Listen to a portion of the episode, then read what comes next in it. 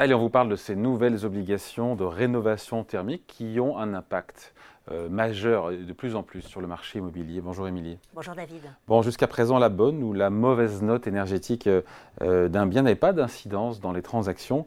Et j'ai envie de dire maintenant, tout ça, c'est de l'histoire ancienne. Et oui, la loi climat et résilience d'août 2021, entrée en vigueur il y a six mois, est passée par là. On peut dire qu'il y a vraiment un avant et un après. C'est clair, la question de la performance énergétique est désormais un paramètre incontournable dans une transaction.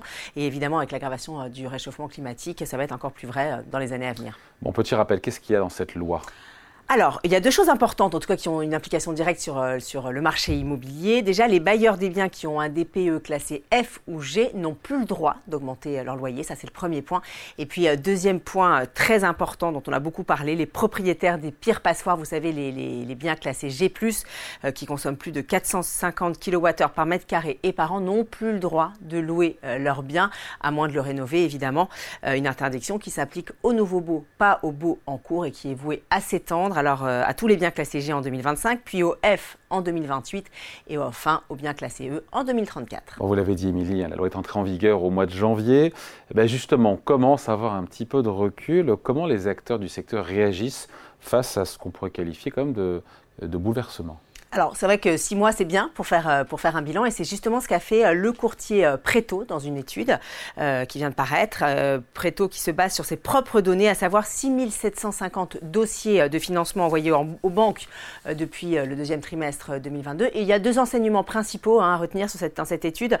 premier point, la tendance se confirme. Les propriétaires sont bien en train de se débarrasser de leurs biens devenus indécents. C'est comme ça qu'on les appelle. Et c'est d'ailleurs ce qu'a également constaté cette semaine dans une conférence de presse le groupe France Hermitage. Alors selon lui, bailleurs qui donnent, sur 5 bailleurs qui donnent congé à leurs locataires, euh, deux euh, se pose aujourd'hui la question de la mise en vente, ce qui est quand même beaucoup. Bon, on a un peu l'impression qu'il y a une espèce de, de ras-le-bol de la part des propriétaires. Et en même temps, par certains aspects, on peut les comprendre, entre la pression fiscale, qui est ce qu'elle est, les nouvelles normes qu'on leur impose à toute vitesse, et bien pour certains, la coupe est pleine. Et oui, clairement, ils préfèrent vendre hein, plutôt que de se lancer dans des coûteux travaux euh, de rénovation, d'autant que les aides publiques type euh, MaPrimeRénov' sont, on le sait, euh, c'est souvent dénoncé, un véritable casse-tête, un véritable parcours du combattant avec un, un, reste à charge souvent beaucoup trop important. Et c'est ce que nous dit d'ailleurs l'étude, hein, la part significative, la part pardon, de passoires mises en vente a connu, je cite, une augmentation significative depuis le deuxième trimestre 2022.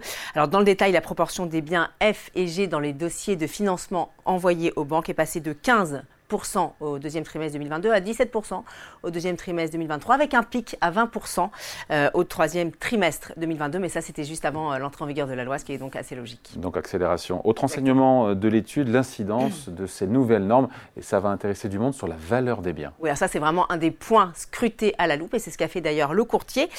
pour lui, c'est clair, le prix des biens diminue à mesure que le DPE se dégrade, ce qui là encore une fois est assez logique, hein, puisque un bien qui a une mauvaise note énergétique est donc obligé maintenant de passer par la case rénovation, ce qui a un coût et donc ce qui implique une décote pour la valeur du bien. Justement, Émilie, on a une idée précise de, cette décote, elle est de combien?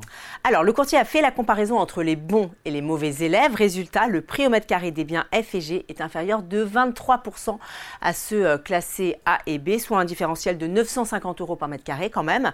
Euh, mais en même temps, j'ai envie de vous dire, David a quelque chose malheur et bon, car évidemment, cette décote, elle crée des opportunités pour les plus modestes qui jusqu'à présent avaient du mal à accéder à la propriété. Et d'ailleurs, ça se vérifie, hein, les couples qui achètent une maison F et G ont en moyenne des revenus inférieurs de 21% à ceux qui achètent des biens A et B.